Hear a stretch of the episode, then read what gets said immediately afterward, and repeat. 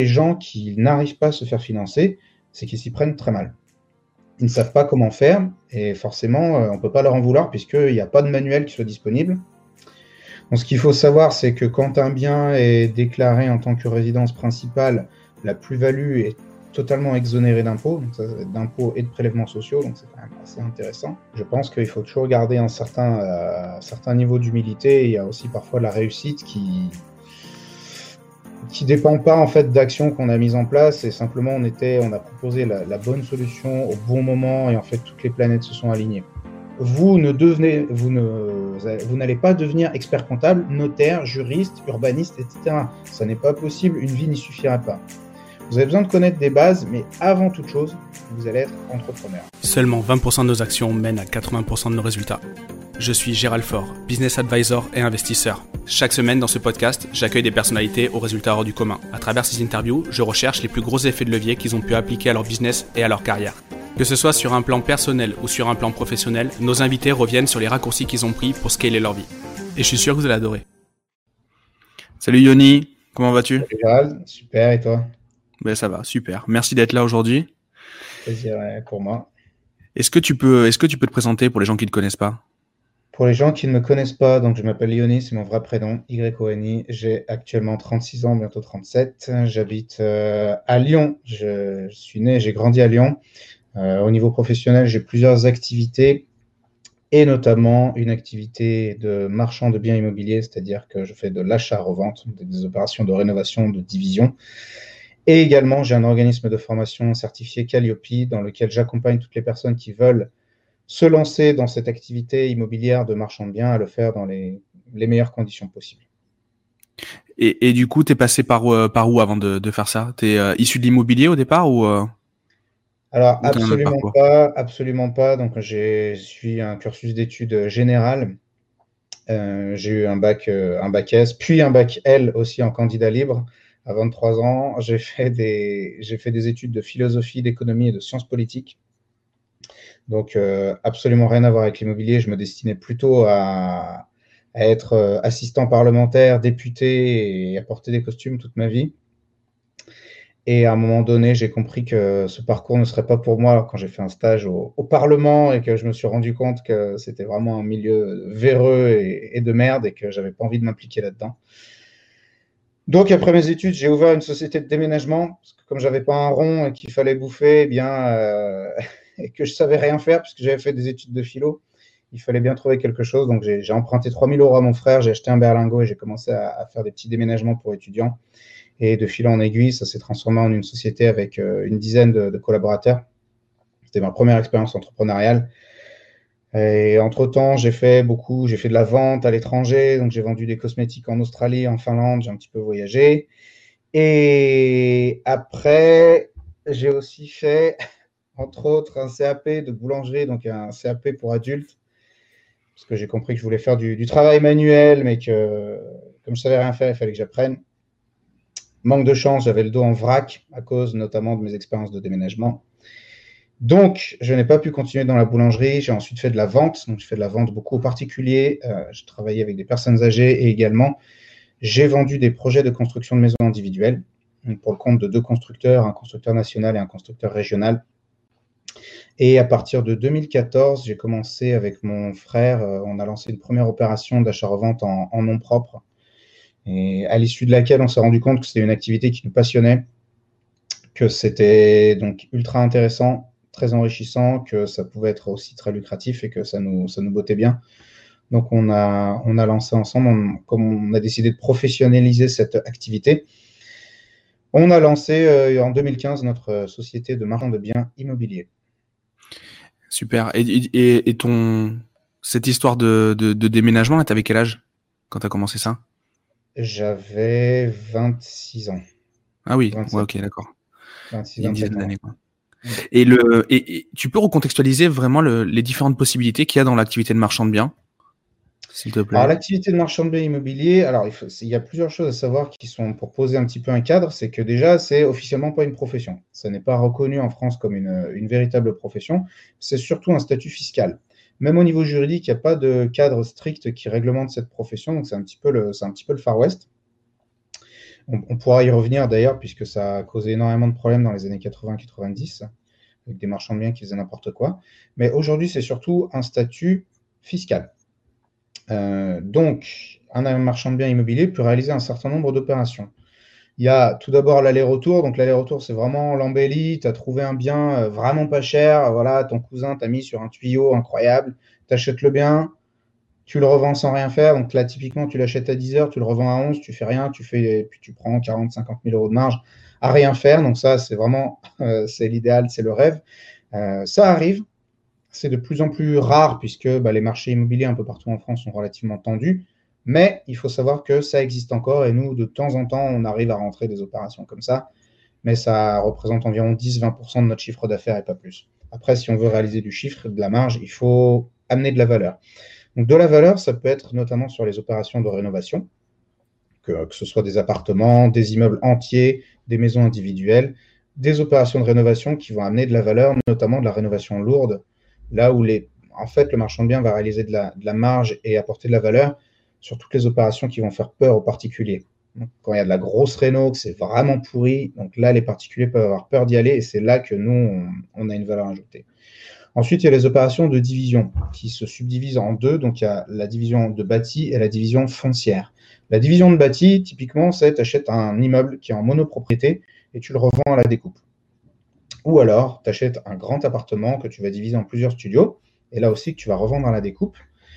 Et enfin, tu peux aussi acheter une maison individuelle, donc typiquement une grande maison qui a été construite, je sais pas, dans les années 60 par des gens qui avaient des, d'argent ou des besoins en, surface habitable importants et qui ont fait une maison de 300 mètres carrés. Et aujourd'hui, bah, tu te dis qu'en la séparant en trois maisons, en trois logements de 100 mètres carrés, ça serait vachement rentable. Donc il y a ces opérations de division de bâti. Une chose importante que j'ai oublié de préciser, c'est que la vocation du marchand de biens immobiliers, c'est vraiment de faire du commerce, c'est-à-dire c'est de faire de l'achat-revente. Un marchand de biens n'a pas vocation comme un, comme un investisseur euh, immobilier, un investisseur locatif, à conserver des biens puisqu'on va le voir, un, marchand de biens immobiliers notamment prend un engagement de revente euh, sur ses, compromis, les compromis d'achat. Donc le marchand de biens, il est là vraiment pour acheter du neuf. Nous, on travaille plutôt dans l'ancien et dans l'existant. Je reviens donc à mes histoires de division. On a parlé de la division de bâti et il y a également la division foncière, donc là qui consiste à prendre un grand terrain et à le diviser en plusieurs petits terrains, ou alors à prendre une maison qui est construite sur un grand terrain et euh, à détacher une ou deux ou trois parcelles à bâtir et de revendre la maison séparément. Enfin, il peut y avoir aussi des, opérations d'extension, c'est-à-dire extension d'un bâti existant, ou alors de surélévation, donc là c'est déjà des opérations un petit peu plus techniques, ou alors des petites opérations de construction, type construction de maison individuelle et revente. Mais ça, ça va être, on, commence à, plus s'approcher du métier de promoteur. Donc c'est des opérations dans lesquelles les marchands ne vont pas systématiquement. Ouais, c'est ça. C'est un petit peu le, cadre de, l'activité. La, promotion et la enfin, les constructeurs et les promoteurs, c'est des métiers complètement différents. C'est quoi les nuances de? Entre constructeurs et promoteurs? Oui, et marchand de biens du coup. Et marchand de biens. Alors il y, a une, il, y a une, double nuance du coup, puisque constructeur et promoteur vont faire plutôt du neuf, alors que le marchand de biens va faire plutôt de l'ancien, c'est-à-dire qu'il va travailler en général dans l'existant. Et les constructeurs et promoteurs vont faire plutôt vont faire du neuf. Et la différence entre un constructeur et un promoteur, pour la, pour la petite histoire, un promoteur est euh, propriétaire du terrain, là où un constructeur, en fait, euh, a un terrain qu'on lui a mis à disposition et il, il, euh, il gère uniquement la partie construction. C'est plus un prestataire, quoi, le constructeur. En fait. Ouais, mais c'est vraiment deux activités qui sont différentes au niveau, même au niveau du cadre, du cadre légal. C'est-à-dire que, par exemple, si on prend des grands constructeurs de maisons nationaux comme, je sais pas moi, Maison Phoenix ou des trucs comme ça, eux, ils sont uniquement constructeurs, c'est-à-dire que les gens vont les voir quand ils ont un terrain à disposition et eux, ils construisent juste la maison. Tandis qu'un promoteur comme Nexity ou Bouygues, lui, il va acheter le terrain, donc il a des prospecteurs fonciers. C'est d'ailleurs le gros du boulot des promoteurs, c'est de faire la prospection foncière. Ils achètent le foncier, ils construisent dessus et ils revendent après euh, l'intégralité.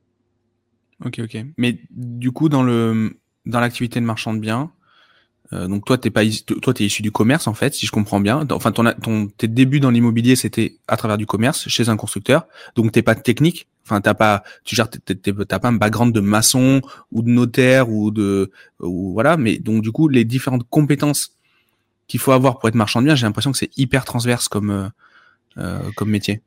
C'est tout à fait exact. C'est une activité qui est, c'est ce qui fait sa richesse et son intérêt, c'est qu'il, c'est effectivement, il faut rassembler énormément de, compétences puisqu'il y a, il y a, il y a, il y a un cadre assez, assez strict. Il y en a plusieurs. J'aime bien parler de strates de complexité. Euh, donc on a, on a plein, plein, plein de, contraintes qui sont des contraintes réglementaires, qui sont des contraintes techniques, commerciales, financières, des contraintes de timing, euh, des contraintes fiscales bien entendu et juridiques. Et il faut en fait réussir à superposer toutes ces couches de façon, euh, de, façon bien ordonnée pour que, pour que ton millefeuille se casse pas la gueule, en fait, si tu veux. Et, effectivement, moi, je n'avais pas du tout, du tout de background technique ni juridique, ni urbanistique d'ailleurs, il n'y a rien du tout, à part vendre des choses, je ne savais pas, pas, faire grand-chose. Mais l'intérêt de ce métier, c'est qu'on peut quand même énormément sous-traiter. On peut énormément sous-traiter, donc il faut s'entourer de professionnels qui soient compétents. Et les, compétences principales euh, qu'il faut, c'est déjà l'urbanisme, c'est vraiment le numéro un. C'est ce qui fait la différence entre un marchand de biens compétent et un marchand de biens qui est juste un touriste. Il y a toute la partie fiscale, donc là, il faut un très bon expert comptable. Il faut avoir un excellent notaire, ça va être le, conseiller numéro un aussi du marchand de biens. Un bon géomètre. Euh, donc, on a la partie, euh, je reviens sur les, contraintes, on a la contrainte réglementaire avec l'urbanisme, le droit privé, c'est-à-dire les, règlements de copro, les règlements de lotissement, et également le code civil, avec, toutes les notions de servitude et autres qui relèvent du droit privé. Et ensuite, il faut bien entendu des compétences techniques pour tout ce qui est travaux, division, etc. Il faut des compétences, euh, il faut des compétences en fiscalité, il faut des compétences en financement, il faut bien entendu énormément de compétences en négociation. Donc là, c'est c'est une faculté, on va dire, humaine à créer de la relation, à entendre l'autre et à comprendre ses besoins, à essayer d'y répondre au mieux. Et on essaye de, on va dire, on essaie de maîtriser un petit peu tous ces aspects, de satisfaire un peu tout et tout le monde. Et si on arrive à peu près à tomber dans les cases et à tout aligner, alors on a une opération réussie qui, va au bout. Et vis-à-vis des banques, justement, tu parlais de, la partie financement. il y a une légende urbaine qui dit, est-ce qu'elle est réelle ou pas, que c'est très compliqué de financer une activité de marchand de biens. C'est quoi ton retour d'expérience là-dessus? Alors, la légende urbaine dit même carrément que c'est impossible de se faire financer en tant que nouveau marchand de biens. Euh, elle est fondée et infondée. Déjà, l'idée, ce qu'il faut comprendre dans, l'immobilier en général et, certainement dans le métier de marchand de biens, c'est qu'il n'y a, pas de, loi universelle et qu'il faut toujours mettre beaucoup, beaucoup de nuances dans ce qu'on dit et dans ce qu'on entend. Et une des toutes premières choses à comprendre au niveau de l'univers bancaire, c'est que l'univers bancaire en France n'est pas homogène. C'est-à-dire qu'il y a une notion, de, région déjà qui est très importante et une règle qui va être valable chez toi à Bordeaux. Par exemple, le crédit agricole dans ta région à Bordeaux ne va pas forcément appliquer les mêmes règles que le crédit agricole chez moi à Lyon. Et pareil pour la région Nord et pour la Bretagne, etc. Donc déjà, cette notion de région et de politique régionale des banques. Et il y a certaines régions dans lesquelles c'est plus facile que d'autres, dans lesquelles c'est plus difficile que d'autres. Mais dans tous les cas, c'est absolument pas impossible de se faire financer quand on lance une activité de marchand de biens. Certes, c'est difficile. Là, euh, il faut être bien clair, c'est difficile. Mais souvent, les gens qui n'arrivent pas à se faire financer, c'est qu'ils s'y prennent très mal. Ils ne savent pas comment faire et forcément, euh, on ne peut pas leur en vouloir puisqu'il n'y a pas de manuel qui soit disponible. C'est un monde qui est assez fermé, assez exclusif et les banques euh, les banques ne cherchent pas nécessairement à faire rentrer des nouveaux clients marchands de biens. Elles n'ont pas nécessairement un gros intérêt, notamment parce que, en fait, traiter un dossier de marchand de biens, que ce soit un dossier à 300 000 ou à 3 millions d'euros, pour le banquier qui va traiter le dossier, c'est à peu près le même travail. Donc, en fait, souvent, le banquier n'a pas envie de trop se faire chier avec un, avec un dossier à 300 000, là où il peut en traiter un autre à 3 millions. Donc là, après, c'est le rôle du, du néo-marchand de biens, du marchand de biens novice, que de convaincre son interlocuteur banquier de lui prêter de l'argent. Et du coup, le mieux, c'est d'utiliser son banquier traditionnel. Si par exemple j'ai eu une première carrière, je dis n'importe quoi, j'étais expert comptable et je décide de, venir, de devenir marchand de biens, vaut mieux que je traite avec mon banquier qui me connaît ou vaut mieux travailler avec des banquiers spécialistes de l'activité? Alors, ce qu'il faut savoir, c'est que les banquiers traditionnels, entre guillemets, ceux qui sont en agence et potentiellement donc ton banquier, ton interlocuteur privilégié à la banque, euh, aujourd'hui, leur rôle de banquier, il est, on va dire qu'il a été extrêmement, c'est une profession qui a été quand même assez mise à mal euh, dans les 15 dernières années. aujourd'hui, euh, les banquiers, on leur demande aussi de vendre des assurances, des téléphones portables et, des choses comme ça. parce que le modèle bancaire, c'est-à-dire vraiment le prêt d'argent, n'est plus rentable. Et, donc, les banques, elles essayent de se diversifier au maximum. Et ce qui se passe, c'est que maintenant, il y a quand même peu de banquiers qui connaissent très bien le métier de banquier, puisqu'on leur demande de, faire tout et n'importe quoi. Donc, ils ont une connaissance du monde bancaire qui est souvent malheureusement limitée, mais quand bien même tu aurais un banquier qui, voilà, qui a un peu de bouteille et qui, s'y connaît, les banquiers des agences euh, de quartier ne connaissent pas le métier de marchand de biens. Ils ne savent pas ce que c'est. Ça leur fait peur. Ils ne savent pas faire. Ils ne savent pas faire, euh, clairement. Et donc, quand tu vas aller les voir, tu vas leur en parler, ils vont avoir peur. Et Dieu sait que les banquiers ne sont pas en général, ce n'est pas un peuple euh, très téméraire, puisque leur métier, c'est avant tout d'être des gestionnaires de risque et de gérer le risque pour l'établissement qui les rémunère, c'est-à-dire la banque. Donc, quand ils, voient, euh, quand ils te voient arriver avec ton opération qui est risquée, qu'ils ne comprennent pas, tous les voyants rouges s'allument et c'est quand même très compliqué. Donc, aller voir le banquier avec lequel tu as une bonne relation, ça peut être une idée, mais dans la plupart des cas, ça ne sera pas nécessairement très fructueux.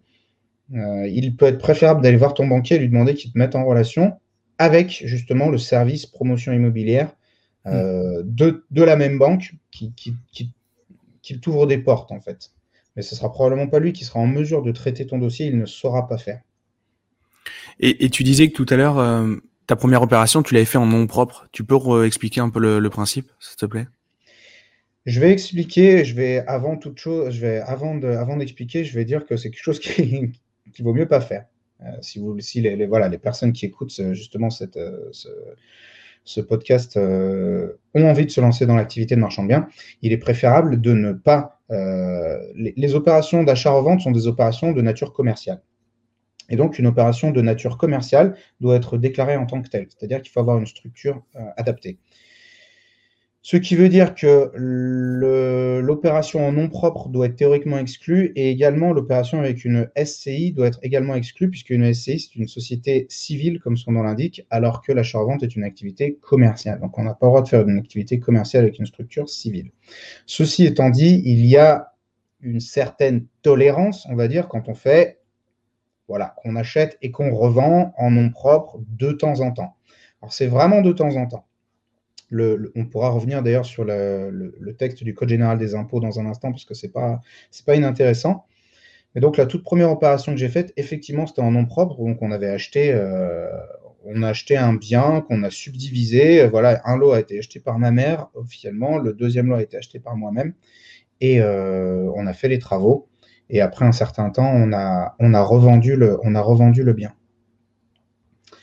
ce qu'il faut savoir, c'est que quand un bien est déclaré en tant que résidence principale, la plus-value est totalement exonérée d'impôts, d'impôts et de prélèvements sociaux, donc c'est quand même assez intéressant. C'est une niche fiscale à laquelle l'État n'a pas encore trop touché, la niche de la résidence principale, bien qu'elle soit dans le collimateur de, Bercy. Et si on est en résidence secondaire, c'est-à-dire que vous avez déjà votre résidence principale et vous revendez un appart que vous avez en locatif ou autre, eh bien là, il y a, il y a de l'impôt et de la, et des prélèvements sociaux à payer, qui s'élèvent à 36,2%, et après, il y a des abattements qui sont faits sur la, sur la détention. Mais en tout cas, la toute première opération qu'on a faite, effectivement, c'était en nom propre, puisque il est aujourd'hui en France beaucoup, beaucoup plus facile de se faire prêter de l'argent par un banquier quand on vient acheter sa résidence principale ou un investissement locatif. Est-ce qu'il y a des régions qui, qui se prêtent plus à l'activité de marchand?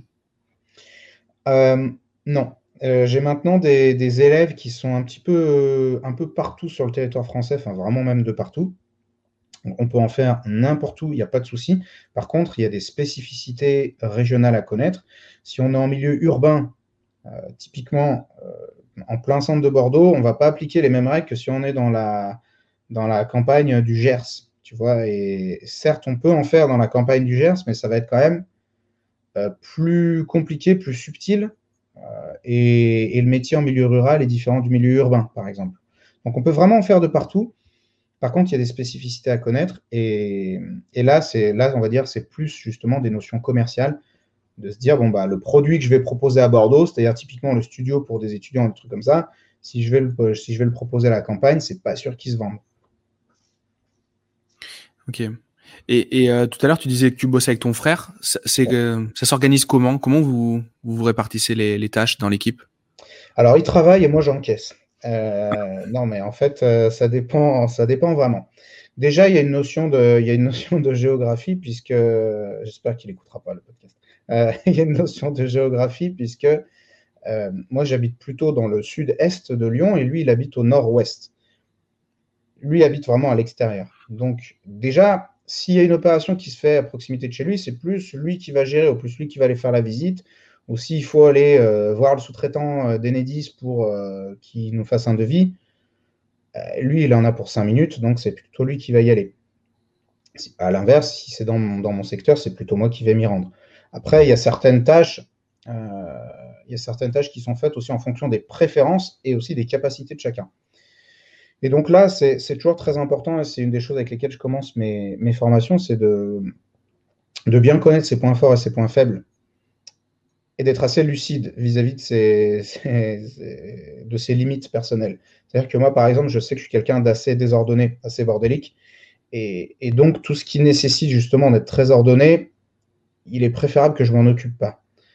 Et lui, en revanche, il est très ordonné très méticuleux. Donc, tout ce qui est, par exemple, comptabilité, c'est plus lui qui va gérer. Moi, j'aimerais vraiment pas avoir à m'en occuper, surtout que la compta de marchand bien, c'est très, très particulier. Ensuite, lui, par contre, il y a des trucs qui le gonflent, euh, qui, moi, ne me dérangent pas. Typiquement, euh, le relationnel, par exemple. Faire du relationnel, aller chercher des nouveaux partenaires, des choses comme ça, lui, ça, ça, l'emmerde profondément. Moi, c'est un truc qui plutôt m'amuse. Donc, il faut voir, en fait, euh, on, répartit déjà selon le temps que chacun a et également selon les, selon les, les capacités individuelles et enfin les préférences de chacun. Parce que quand on se crée une activité indépendante, quand on se met à son compte, qu'on crée un business, c'est quand même pas pour se, créer des contraintes et, des, se lancer dans des trucs qui nous emmerdent, comme quand on est salarié et qu'on nous impose de faire des choses qu'on n'a pas envie de faire. Et, justement, est-ce que tu as un conseil euh, pour les gens qui veulent se lancer en marchand de biens et qui se posent la question de s'associer ou non? Hormis la partie capitalistique, bien entendu, parce que plus on amène de fonds, bien entendu, plus j'imagine que c'est facile de lancer une... Enfin, moins c'est compliqué de lancer une activité de marchand. Mais hormis ça, sur l'aspect purement opérationnel. Alors, sur l'aspect purement opérationnel, c'est, je pense que c'est intéressant de s'associer. Et comme toute chose dans l'univers dans lequel nous évoluons, il n'y a rien de, il a rien de monochrome, c'est-à-dire qu'il y a des avantages des inconvénients au fait de s'associer. Le gros avantage, c'est que, enfin, les avantages principaux à mes yeux, c'est que vous allez pouvoir, il vaut mieux trouver un profil qui vous complète déjà, soyez, vous vous associez pas avec quelqu'un qui a même, les mêmes défauts que vous, sinon ça va juste mmh. pas être très fructueux. Donc quelqu'un qui vous complète, donc ça va forcément donc, vous compléter, donc vous allez, euh, vous allez constituer une équipe beaucoup plus forte. Également, euh, il y a des gros moments de doute et de solitude dans l'activité de marchand de biens, puisqu'on joue avec des grosses sommes et des emmerdes, vous allez en avoir si vous vous lancez. Et à un moment, donné, vous allez avoir des emmerdes. Il n'y a pas longtemps, je discutais justement avec mon frère, il me disait, mais en fait, le métier de marchand de biens, c'est résoudre des merdes. Euh, il y a des merdes qui arrivent, c'est inéluctable, il faut les résoudre. Et, justement, bah, si vous êtes deux ou trois, bah, c'est plus facile d'encaisser. également, il y, a, souvent des, il souvent des moments de doute, parce qu'on va visiter un bien à 300, 400, 500 000 euros, ça a l'air intéressant, euh, on veut y aller, qu'est-ce qu'on fait? Et quand on est deux ou trois et qu'on échange, bah, c'est plus facile de se rassurer sur la rentabilité du truc, et puis de, voilà, on se, on se donne du courage un petit peu les uns aux autres. Ça, c'est vraiment les gros avantages. Les inconvénients, bah, c'est qu'après, il faut composer avec un associé. Donc, euh, c'est forcément euh, une certaine perte de liberté. il faut, forcément. Euh, composer avec l'autre, il faut partager les gains. tout, voilà, toutes ces, toutes ces choses-là qui sont un petit peu le, revers de la médaille. Quand ton frère dit que l'activité de marchand de biens, c'est résoudre des problèmes, je me demande, enfin, c'est propre à l'entrepreneuriat de manière générale, hein, plus que réellement qu'à l'activité de marchand, j'imagine. C'est sûr, c'est sûr. Le fait est que quand tu es marchand de biens, en fait, comme souvent, c'est des structures qui sont euh, unipersonnelles, où en fait, il y a juste les associés. Y a, la plupart des marchands de biens travaillent en, solo. Tu es, euh, tu es vraiment le centre de gravité des problèmes, puisque en fait, euh, c'est toi qui portes la responsabilité du truc. Et tous les acteurs qui gravitent autour de toi, le notaire, le comptable, le géomètre, les acquéreurs, les vendeurs, les agents IMO, tout ça, eux, ils, il flotte un petit peu dans l'univers. Et si, tu n'es pas là pour réaliser le centre de gravité et, faire du lien entre tout ça pour que ça prenne, ça, ça se délite, si tu veux. Et donc, euh, il faut vraiment toujours, toujours tenir le truc pour que ça ne parte pas en vrille. Et euh, au niveau de, des gens que tu accompagnes en formation, c'est quel profil de personnes? C'est sur une première carrière ou c'est sur de la reconversion déjà qui viennent te, te contacter pour devenir marchand de biens? Alors, c'est intéressant puisque justement, ce, ce week-end, là, j'étais en, j'ai tenu une formation de trois jours à Lyon et j'ai pu échanger avec toutes les personnes et leur demander euh, ce qui les avait, qui elles étaient, quel âge elles avaient, d'où elles venaient et pourquoi elles, pourquoi elles venaient apprendre justement ce, ces compétences. Et il y avait vraiment une trame, euh, une trame qui, qui, rassemblait tout le monde. Alors souvent, souvent déjà, c'était des profils de personnes qui avaient au moins 30 ans il y a deux exceptions qui avaient moins de 30 ans, mais en général, c'était la moyenne plutôt entre, autour de 30, entre 35 et 40. Des gens qui ont un métier, parfois un métier très qualifié, qui ont une appétence pour l'immobilier, mais qui s'ennuient, ou alors qui se rendent compte du fait que, et là, beaucoup avec la crise du Covid, j'en ai plusieurs qui m'ont raconté, euh, qu'en fait, ils se sont rendus compte qu'ils étaient des, des produits, euh, des produits à usage unique dans leur entreprise et que en fait euh, le CDI c'était pas du tout pas du tout la sécurité qu'on leur avait vendue quand ils étaient à l'école et qu'en fait ils étaient licenciables à tout moment. Et ils se rendent compte qu'il y en a beaucoup qui se rendent compte qu'ils sont sur un siège éjectable. Pour certains ça a déjà été activé. Et donc ils cherchent une reconversion ou alors un complément de revenu puisqu'ils se rendent compte que se hisser au-dessus de sa condition socio-économique avec le seul salariat, c'est extrêmement compliqué, voire impossible. Et donc, souvent, ce sont des gens qui ou cherchent un complément d'activité ou alors sont en reconversion suite à, une crise ou alors euh, juste ils en ont marre et ils se font chier dans ce qu'ils font. Et quand tu dis qu'ils ont de l'appétence avec le limo, c'est sur de la loc essentiellement, sur de la location? Oui, il y en a beaucoup qui ont une expérience euh, immobilière assez riche d'ailleurs. Donc souvent, il y a des personnes qui ont fait plusieurs achats et reventes de résidences principales. Et il y en a aussi énormément qui ont déjà un patrimoine locatif assez conséquent. Je pense notamment à un participant qui était là, qui venait de Paris, qui avait 31 euh, ans et euh, déjà un million d'euros, d'encours à la banque. Ce n'était pas quelqu'un qui venait d'une famille particulièrement aisée, c'est juste quelqu'un qui, a pris des, initiatives. Donc, euh, souvent une expérience, une expérience immobilière déjà assez, présente. Et, tu leur conseilles quoi aux gens qui viennent en formation sur les premières étapes, alors sans nous spoiler ta formation, hein, c'est pas le but, mais au moins, je sais pas les, les, grandes étapes par lesquelles il faut passer et surtout les, grandes erreurs qu'il faut éviter euh, si on essayait de faire une petite méthodo euh, checklist. Euh, j'imagine que ça s'adapte à chaque projet, mais il doit y quand même y avoir un, tronc commun. Ouais, tout à fait. Alors déjà, le truc numéro un que je vais expliquer aux personnes, souvent les gens qui veulent se lancer dans cette activité vont avoir tendance à, vouloir vite, vite, vite apprendre du contenu très technique et notamment du contenu, euh, je pense notamment au contenu de fiscalité qui angoisse beaucoup, alors qu'au final, il n'est pas si compliqué. Mais les gens vont se ruer tête baissée sur la fiscalité, les trucs comme ça, les trucs très techniques. Et mon rôle, c'est déjà de les arrêter de leur dire, attendez, euh, vous ne devenez, vous n'allez pas devenir expert comptable, notaire, juriste, urbaniste, etc. Ça n'est pas possible, une vie n'y suffira pas. Vous avez besoin de connaître des bases, mais avant toute chose, vous allez être entrepreneur. Donc, arrêtez-vous, prenez du recul et réfléchissez déjà à ce que vous voulez obtenir. Puisque l'entrepreneuriat, l'entreprise et votre activité de marchand de biens, au final, ça ne va être qu'un moyen. Un moyen pour obtenir notamment argent, temps et liberté. La question, c'est cet argent, ce temps et cette liberté, qu'est-ce que vous voulez en faire? Et là se pose la question véritablement des objectifs de la personne. Et c'est l'étape numéro un sur laquelle il faut vraiment consacrer de, l'attention, c'est qu'est-ce que tu veux obtenir au travers de ton activité? Est-ce que c'est plus d'argent? Est-ce que c'est plus de temps? Est-ce que c'est plus de liberté? Est-ce que c'est de l'intérêt? Est-ce que c'est connaître des, des, gens? Puisque ces objectifs vont déterminer toute la suite. Donc non seulement ils vont déterminer tout ce que tu vas devoir mettre en œuvre pour avancer et réussir, mais également ils vont te servir de boussole dans les jours de brouillard. Puisque, comme on l'a déjà vu, il y a souvent des moments de doute, des, moments d'incertitude, et, le fait d'avoir des objectifs qui soient clairs et déterminés euh, vont, te, guider justement dans ces, périodes un petit peu difficiles. Et là, je ne vais pas te le montrer, mais juste là derrière sur le mur, là il y a mon écran, et juste là à côté, j'ai mes objectifs 2021 qui sont marqués. Et chaque année, je les renouvelle, je me fais une liste sur le pro, le perso, etc. Puisque c'est hyper important d'avoir des objectifs qui soient très clairs. C'est l'étape numéro 1. Ensuite, après, dans l'étape numéro 2, bah, c'est apprendre. apprendre, c'est bien. Il faut avoir quand même le minimum de connaissances en urbanisme, en fiscalité, en droit, en technique, en travaux, en finance, en commerce. Donc, bien entendu, se former. Ensuite, il faut bien s'entourer.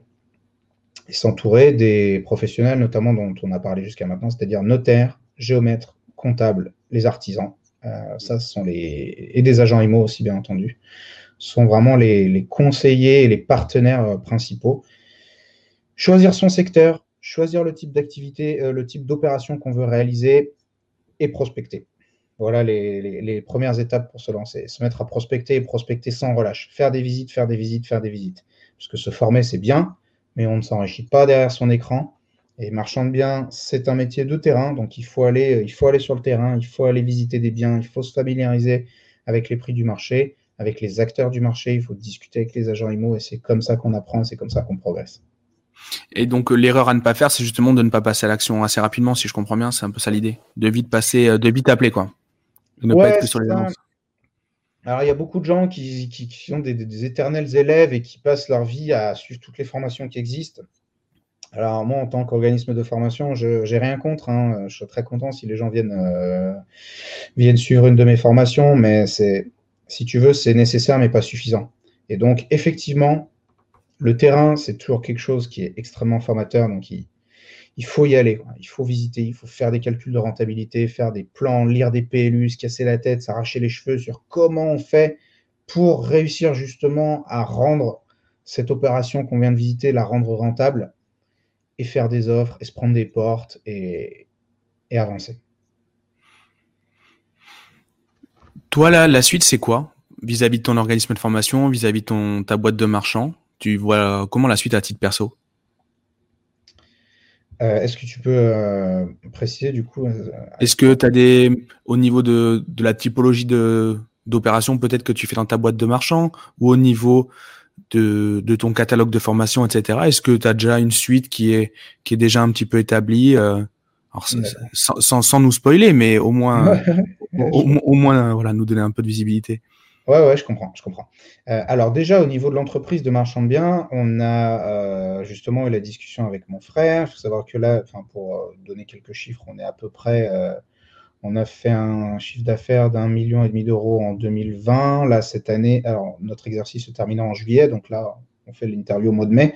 On a déjà une bonne visibilité sur notre chiffre d'affaires 2021. On devrait être au-delà sans doute autour d'un million, autour d'un million huit, ce qui dans, dans, une année Covid, un exercice qui est en plein Covid est pas mal du tout.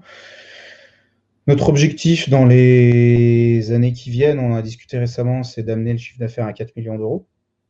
Donc ça, c'est pour le, le, chiffre de façon générale. Sachant que c'est beaucoup plus facile de passer d'un million à 4 millions que de passer de 0 à 1 million. Hein. Ça, il faut que ce soit bien clair pour toutes les personnes qui écouteront. Euh, et c'est d'aller sur des opérations qui n'ont pas nécessairement des niveaux de complexité largement supérieure, mais plutôt des opérations plus chères. Puisqu'en fait, ça, c'est comme je te disais tout à l'heure par rapport au banquier, on s'est rendu compte que faire une opération à 200 000 ou une opération à 800 000, souvent, ça nécessite le même travail. Tu le fais juste dans des endroits où les gens ont plus de moyens.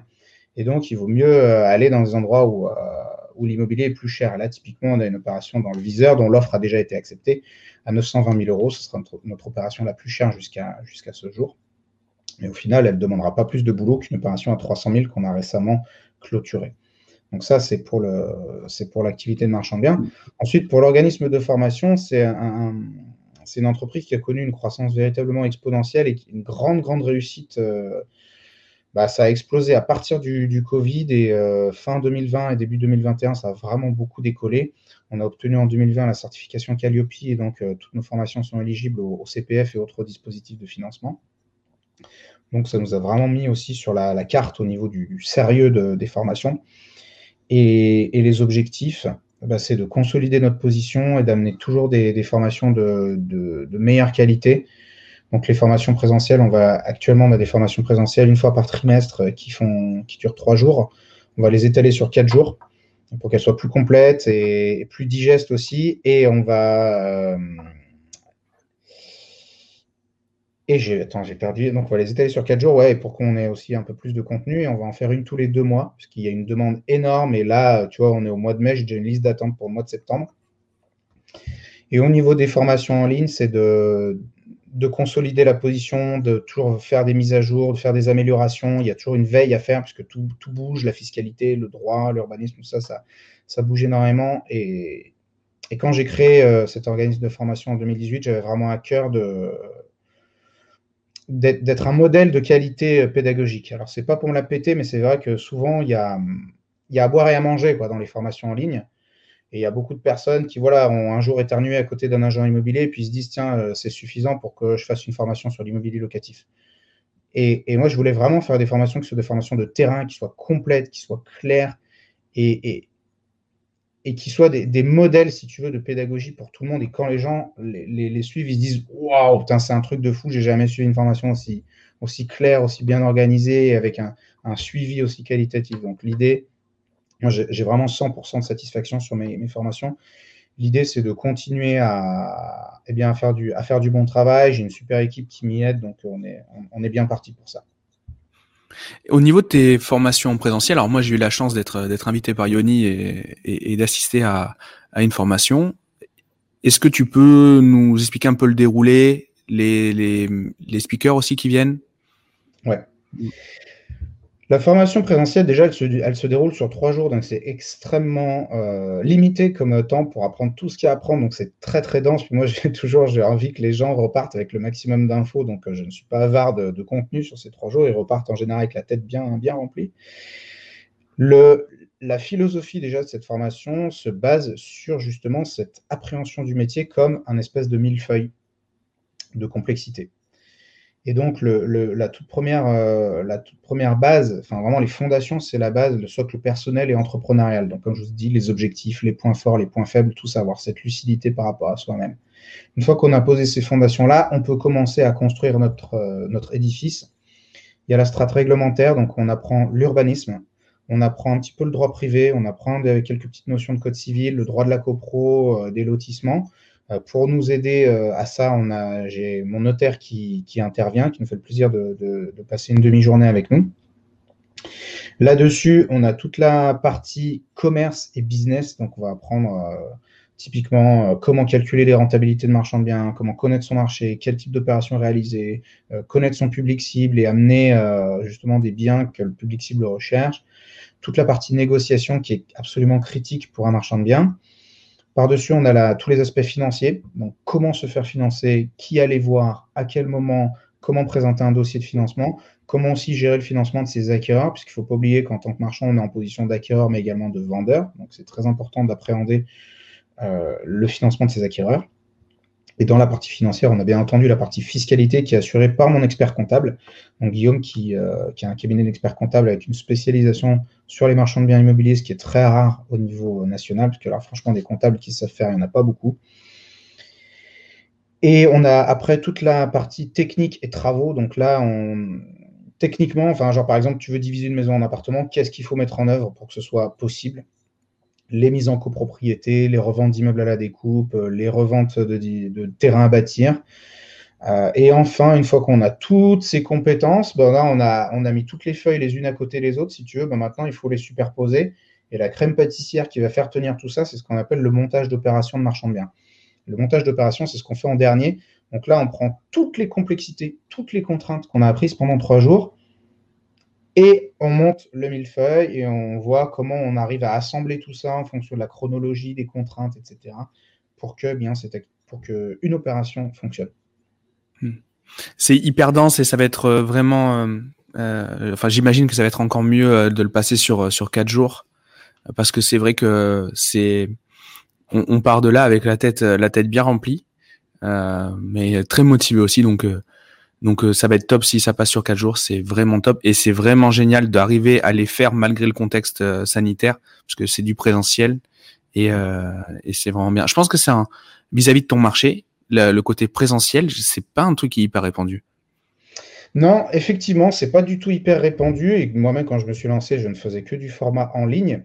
Et en fait, euh, j'ai remarqué, je recevais des demandes de temps en temps, des gens qui me demandaient est-ce que tu fais pas du présentiel? Est-ce que tu, ne fais pas du présentiel? J'ai bon, bah écoute, moi, je j'en fais pas encore. Mais l'idée a commencé à trotter dans ma tête. Et donc, en novembre 2019, un an après avoir lancé mon, mon, activité de formation, je me suis dit bah, je vais faire un ballon d'essai. Et je me suis dit, euh, je, vais mettre, euh, je vais mettre une vingtaine de places à 1300 balles. Voilà, j'ai réservé une salle dans un hôtel à 1300 balles et je me suis dit, bon, bah, si j'ai 10 personnes, je serai content. Et en fait, j'ai vendu toutes les places en deux semaines. Hmm. Et j'ai halluciné et je me suis rendu compte qu'il y avait vraiment un marché. Donc, non seulement au niveau commercial, l'aspect là très business, on va dire, il y a un marché pour du présentiel. Euh, en plus, moi, j'aime beaucoup euh, la pédagogie et le contact direct. Donc là, c'est pour moi vraiment un moyen de rencontrer les gens, de discuter avec eux. Et ça n'a pas d'alternative, si tu veux, en ligne. Euh, tu peux faire un zoom quoi, avec, tes, avec tes élèves, mais ça n'a pas la même, ça pas la même épaisseur, on va dire. Donc c'est hyper intéressant. Et en plus, il n'y a que des formateurs, en, enfin, il y a beaucoup, beaucoup de gens qui font de la formation en ligne, notamment dans l'immobilier. Et, je le vois dans le langage de mes prospects, de mes clients. Souvent, ils ne savent pas à quoi s'en tenir. Ils se disent, bon, bah, lui, il dit qu'il est expert, il dit qu'il fait des trucs, mais ses formations, qu'est-ce qu'elles valent Je ne sais pas trop. Et en fait, amener une, dimension présentielle, une dimension physique, avec des invités, euh, comme on l'a dit, qui ont quand même une autorité qui est indiscutable, ça amène aussi, c'est une autorité qui rejaillit sur moi, si tu veux, en tant que formateur. Et les gens, ils se disent, bon, bah, en fait, c'est pas un mec qui vend des vidéos sur YouTube, c'est un organisme de formation qui organise des vrais événements physiques. Et là, ça amène, si tu veux, tu passes d'un truc qui est en deux dimensions à un truc en trois dimensions, en fait. Et là, les gens se disent, ah ouais, effectivement, c'est quand même du, sérieux. Et, je vois de plus en plus de, demandes sur du présentiel, et notamment depuis la crise du Covid, en fait, les gens, ils en ont juste marre d'être devant leur écran à, parler à des, à parler à des écrans. C'est sûr. Mais le, fait d'être en présentiel, ça oblige, les interactions obligent à être un vrai expert. On peut pas juste être un vendeur de vidéo à ce moment-là. Parce que quand on est à table, les gens t'interrogent. Enfin, t'as pas de moment de répit. Alors, on peut pas juste mettre pause, aller, aller sur Wikipédia, regarder la réponse. Ça, c'est juste pas possible, quoi. Donc, euh, donc c'est peut-être pour ça que c'est un risque que certains ne, ne, ne, ne prennent pas, quoi. Peut-être, c'est aussi énormément de travail euh, de mettre en place un, événement comme ça présentiel, que ce soit pour 10 ou 20 personnes. C'est vraiment beaucoup, beaucoup de travail, beaucoup d'organisation. Il faut coordonner ça avec euh, l'hôtel, les participants, les trucs. Euh, enfin, c'est vraiment du job. Donc, c'est vrai que, bon, bah, il y en a qui vont préférer, et, je les comprends quelque part, se dire, bon, bah, en fait, moi, je me contente de vendre des vidéos en ligne parce que j'ai pas envie de me casser la tête. Mais effectivement aussi, il faut, il faut, un, certain, il faut un certain niveau d'assurance et d'expertise pour, pouvoir, pour pouvoir faire un événement comme ça. J'aimerais qu'on revienne sur le, le, succès commercial là, de tes formations. Tu vois que as, tu disais que tu avais scalé cette année. Est-ce que tu sais identifier des paramètres? Alors, bien entendu, il y a eu un contexte sanitaire où on a tous bien cartonné cette année sur Internet, il faut pas se mentir. Euh, enfin, on est beaucoup du moins. Faut pas dire tous, mais on est beaucoup à avoir bien fonctionné. Mais est-ce que tu penses qu'il y a eu des éléments euh, bah, qui t'ont permis de, vraiment scaler euh, des choses que tu aurais identifiées? Oui. Alors oui, effectivement, déjà, il y a le. Je, vais, je, vais, je, vais, je vais séparer ça en deux choses, puisqu'il y a des choses qui ont été mises en place et aussi, je pense qu'il faut toujours garder un certain, certain niveau d'humilité. Il y a aussi parfois la réussite qui, qui dépend pas en fait d'actions qu'on a mises en place et simplement on était, on a proposé la, bonne solution au bon moment et en fait toutes les planètes se sont alignées. Je pense que ça a joué beaucoup pour moi, mais au niveau stratégique, ce que j'ai, ce que j'ai mis en place, euh, si tu veux, quand je me suis lancé en 2018, euh, j'ai fait euh, pour, pour, promouvoir mon activité, j'ai fait un petit peu de pub sur du search, typiquement sur AdWords. Moi, j'y connaissais que dalle, je savais même pas ce que c'était WordPress à l'époque, mais je me, suis, voilà, j'ai appris comme un grand et j'ai lancé quelques campagnes de pub. Je me suis dit, je mets 3000 balles de pub, si ça marche, tant mieux, si ça marche pas, tant pis, pas grave. Et ça a marché. Donc, j'ai continué un petit bonhomme de chemin comme ça pendant quelques mois et j'ai fait mon truc, j'ai continué à faire mes pubs, j'avais ouvert une chaîne YouTube, j'avais mis trois pauvres vidéos dessus. Et en septembre 2019, si je remonte aussi loin, c'est que ces actions en fait ont eu des répercussions vraiment sur, je pense, sur le, cette réussite dont on parle maintenant. Septembre 2019, j'ai participé à un séminaire de 2-3 jours organisé par Michael Ferrari sur le business en ligne. Et j'ai eu, la chance de rencontrer euh, Alex Cormont, donc on connaît tous les deux, qui est venu intervenir sur le, business, enfin le, levier YouTube sur, euh, les, business en ligne. Donc ça m'a énormément intéressé. Et puis un jour, euh, le lendemain, il y avait des gens qui, il y avait des intervenants qui faisaient un truc sur la parentalité positive et le travail sur Instagram. Alors moi, j'ai pas d'enfant et Instagram, ça me gonfle. Donc, euh, je suis sorti, je, m'ennuyais. Et là, il y avait Alex qui était dehors.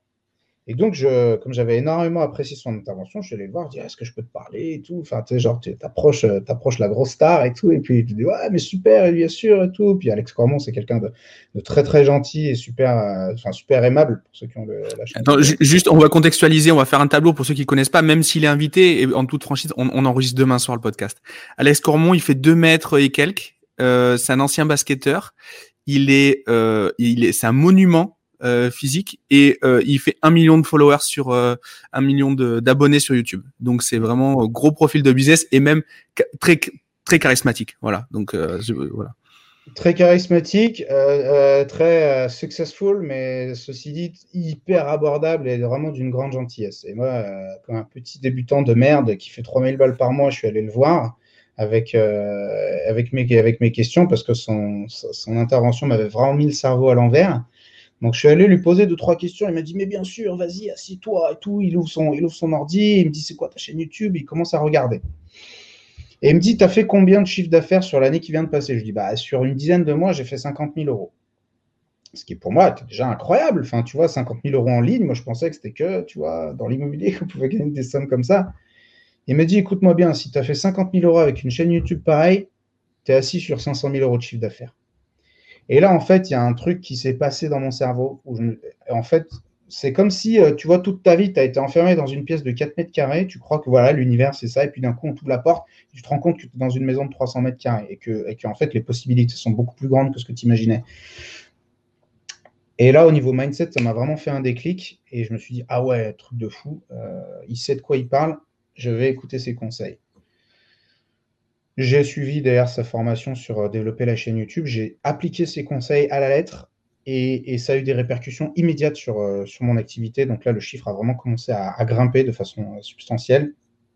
Et en fait, quand le confinement est arrivé, j'avais déjà un positionnement en ligne avec le trafic organique qui était, qui était assez assis. Donc quand les gens cherchaient des formations, en fait, j'étais là. J'avais déjà, si tu veux, mis mon stand. Quand les gens étaient là, attends, est-ce que quelqu'un vend de la limonade? J'étais là, ouais, moi j'en ai. Euh, et donc, ça, ça, a participé de cette, ça a participé, je pense, de cette, euh, de cette réussite. Et au mois de mai 2020, j'ai eu l'agrément Calliope. J'ai mis en place après, euh, donc ce qui a, là, ça a vraiment mis un tampon de sérieux, si tu veux, sur l'organisme de formation. Donc ça a été un autre accélérateur. À partir du, de l'été 2020, on a ouvert nos formations à l'inscription CPF. Donc là, ça a mis un kick aussi de malade au, business. Et à partir de fin 2020, donc euh, bah, on a travaillé ensemble. Donc tu m'as accompagné sur, euh, pardon, à l'été 2020, tu m'as accompagné sur la refonte du site internet. Oui, c'est vrai, j'ai oublié ça. Oui, mais c'est vrai. C'est vrai que moi, j'avais fait refaire mon site trois fois en un an j'étais jamais satisfait. Et, euh, et euh, tu m'as tu m'as sympathiquement euh, proposé de, m'aider là-dessus. Et c'est vrai que déjà le site était hyper pro. Donc ça, ça a amené aussi du sérieux. J'ai pu ajouter le tampon Calliope dessus. En fait, si tu veux, c'est ça, plus ça, plus ça, plus ça, plus ça. À partir de fin 2020, on a travaillé ensemble sur la stratégie, euh, la stratégie marketing, des nouvelles campagnes de, pub, les appels des, prospects. Et ça a encore mis un, coup de fouet au business. le trimestre, premier trimestre 2021 a vraiment été le, le meilleur. Donc, euh, les stratégies, pour résumer et répondre à ta question vraiment de façon synthétique, ce qui a beaucoup aidé, c'est au début, numéro 1, le, contenu organique qui m'a positionné comme quelqu'un qui avait un, message euh, franc, clair, qui ne plaît pas à tout le monde, mais qui plaît à certains. Ensuite, le sérieux, puisque j'avais que des témoignages positifs, donc il a commencé à avoir une réputation qui s'est créée. Euh, le sérieux du site internet, le sérieux qui a été prouvé, la preuve par l'agrément, la certification Calliope, le CPF et après des campagnes marketing qui soient, qui soient véritablement optimisées. Donc, si tu veux, on est venu mettre euh, de l'essence, mais sur un, sur un feu qui était déjà présent. Mais en fait, ce que j'ai remarqué dans ton business, et, euh, et en fait, c'est pas la norme, c'est pour ça que je le, dis aujourd'hui, c'est que tu as tout fait dans le bon ordre. Et ça, je trouve ça vachement bien. Parce qu'en fait, tu as des business qui peuvent être plus gros, moins gros, peu importe. Mais euh, en fait, tu dis putain, mais ils auraient jamais dû mettre euh, euh, le Z euh, avant avant le A, quoi. Enfin, tu vois, ça semble juste, ça a pas de sens. Et toi, tu as fait les choses dans le bon ordre, ce qui fait qu'en fait, t'as jamais trop eu, je crois, hein, de, de, de, ce que j'en sais, de ralentissement ou de retour en arrière quand tu mettais en place des choses. Ça a toujours été les, les, les paliers de qui stabilisaient soit ton chiffre d'affaires, soit tes marges, ils étaient assez courts et tu recommençais à, avoir de la croissance directe après. Et ça, c'est assez, euh, c'était assez impressionnant parce que justement, tout était sain dès le départ. Un contenu qui crée une légitimité sur l'expertise et ensuite après, euh, tu montes. Et aujourd'hui, ta chaîne comparée à ton chiffre d'affaires, ton nombre de followers versus ton chiffre d'affaires, on pourrait croire qu'en fait, il n'y a pas de corrélation en fait. Mmh. Euh, as eu et, et, et ça, c'est ben, parce qu'en fait, les gens à qui tu parles sont des personnes qui achètent. Donc en fait, tu as tout à fait, euh, euh tu as vraiment là-dedans une cohérence qui pousse, qui pousse, qui pousse ta performance. Et je trouve ça vraiment, vraiment top. Et, et chapeau, c'est cool, c'est vraiment bien. Merci, c'est gentil. Mais tu vois, quand j'ai commencé, comme je disais, moi je savais pas ce que c'était WordPress, j'y connaissais vraiment rien. J'ai discuté avec un pote qui était un pote du collège et qui m'a dit ah, pourquoi tu feras pas des formations? Et Je me suis dit oh, lancer un truc en ligne. J'y connaissais rien, vraiment rien. Et donc, euh, j'ai suivi une formation sur comment créer des, vendre des formations en ligne. Euh, pour info, j'ai fait la formation de Théophile Elia qui était, qui était vraiment euh, assez quali. Et comme justement, je n'avais pas de connaissances, je suis venu en toute humilité et dit moi, je ne sais pas. Il y en a qui apparemment savent. Ils disent qu'il faut faire comme ça, je vais faire comme ça. Et, tu vois, tu dis, tu fais les choses dans le bon ordre et tout. Je prends le compliment et c'est aussi une forme d'ignorance. Et c'est là, je dis aussi, moi, j'ai suivi les étapes qu'on m'a dit de suivre. Et c'est là où je où j'ai cette mesure d'humilité de dire, bah, il y a eu quand même une forme de chance puisque je ne savais pas ce que je faisais. Il s'est avéré que j'ai suivi ce qu'on m'a dit de faire, mais les conseils qu'on m'a donnés étaient bons. Euh, et effectivement, donc ça a été à chaque fois, j'ai grimpé un petit peu, un plateau, grimpé, un plateau, grimpé, un plateau. Et à chaque fois, je me stabilise sur un plateau et après, hop, il y a une action qui me, tu vois, qui me fait monter au plateau supérieur. C'est top. J'ai trois questions pour finir le pour finir l'interview que je pose euh, je pose quasiment à chaque fois. Vas-y. Si tu pouvais en un claquement de doigts maîtriser le sujet que tu veux. Le droit. Ça serait quoi? Le droit. Hmm. Et vous choisissez jamais des trucs fun. Vous, vous, ne choisissez jamais des trucs fun, les gars. C'est incroyable. Mais les trucs fun, je les fais déjà, j'ai pas besoin de claquer des doigts. C'est bien, bonne réponse. Alors vas-y, explique-nous pourquoi le droit du coup. C'est à quel truc fun que tu penses? Parce que tu me dis. Ah non, je ne sais pas, justement. Connaître un truc. Qu'est-ce que ah, Vas-y, une réponse fun, ça pourrait être quoi, par exemple? Je sais pas, euh, savoir piloter un avion, par exemple. Ça, c'est cool. Le droit, c'est pas cool. Non, je, rigole, mais. mais.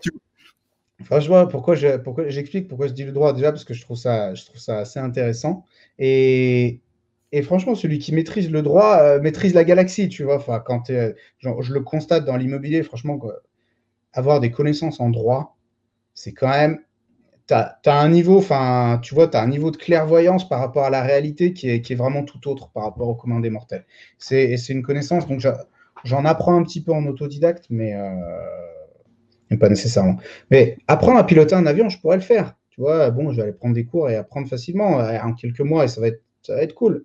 Même l'expérience, elle va être cool. Donc, j'ai pas envie de claquer des doigts. À la rigueur, j'ai envie de la vivre, l'expérience. Par contre, me taper 5 ans de fac de droit, je pense que c'est pas, pas le truc le plus fun. Tu vois, donc je voudrais bien connaître comme ça. Ok. Si tu pouvais être réincarné pendant 24 heures seulement, dans ce que tu veux ou dans, enfin, une personne, un animal, euh, personnage fictif ou réel, euh, mort, vivant, ce que tu veux, ça serait quoi? Euh, J'ai eu deux choses qui me sont venues en tête. un truc un peu. Euh, vas-y, vas-y. Ah, je me serais incarné en Hitler en 1929 et je me serais mis une balle dans la tête.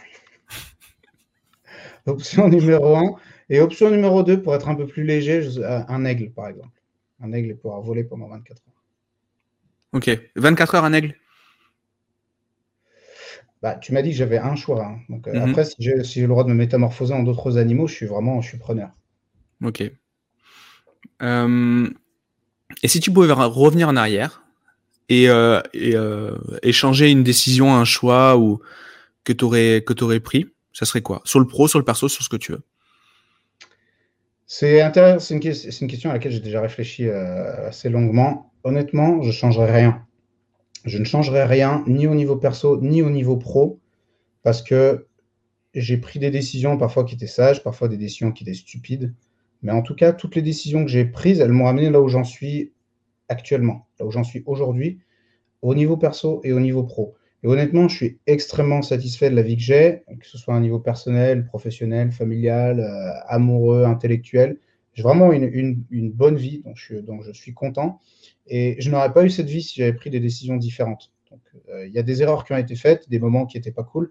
Mais en tout cas, tous ces moments m'ont amené, toutes ces décisions m'ont amené là où j'en suis aujourd'hui. Et comme je suis très satisfait de ma situation actuelle, ben, je ne changerai juste rien. C'est top. Et du coup, si on veut te retrouver, te suivre et euh, éventuellement voir ce que, ce que tu fais, où est-ce qu'on peut. Euh, Alors, j'invite toutes les personnes qui euh, sont intéressées par mon activité à aller voir déjà sur ma chaîne YouTube, Yoni le marchand de biens. vous tapez Yoni le marchand de biens dans, dans, la barre de recherche. Vous allez tomber sur ma chaîne YouTube. Vous allez voir, j'ai un langage qui n'est pas tout à fait conventionnel, qui est assez clivant. Il y en a qui aiment, il y en a qui n'aiment pas. Ceux qui aiment sont les bienvenus, ceux qui n'aiment pas, eh bien, euh, on ne peut pas plaire à tout le monde. Et ensuite, vous pouvez aussi aller sur le site yoni-le marchand de biens toutattaché.fr et vous trouverez toutes les infos sur, euh, sur mes formations et autres. C'est top. Prochaine formation présentielle, tu sais euh, quand est-ce que tu veux la faire ou pas? Ouais, c'est au mois de juillet et c'est déjà complet. Ah ben voilà, tant pis, tant pis pour nous. Mais il y a les formations en ligne alors. Ouais, il y a les formations en ligne et la prochaine formation, ce sera la prochaine formation en présentiel, ce sera à partir du mois de septembre sur quatre jours avec de nouveaux intervenants. Donc il y a des, il va y avoir des, il y a des surprises dans les tuyaux. Ça va être, ça va être vraiment quelque chose de, d'inconnu et de super euh, unique en France. Ok, bah c'est top. Mais merci beaucoup pour, euh, pour ton temps. Je crois qu'on a fait un bon tour. C'était cool. Ben, génial. Euh, bah, c'était, c'était top. À bientôt. Ciao, ciao. À bientôt. Bye bye.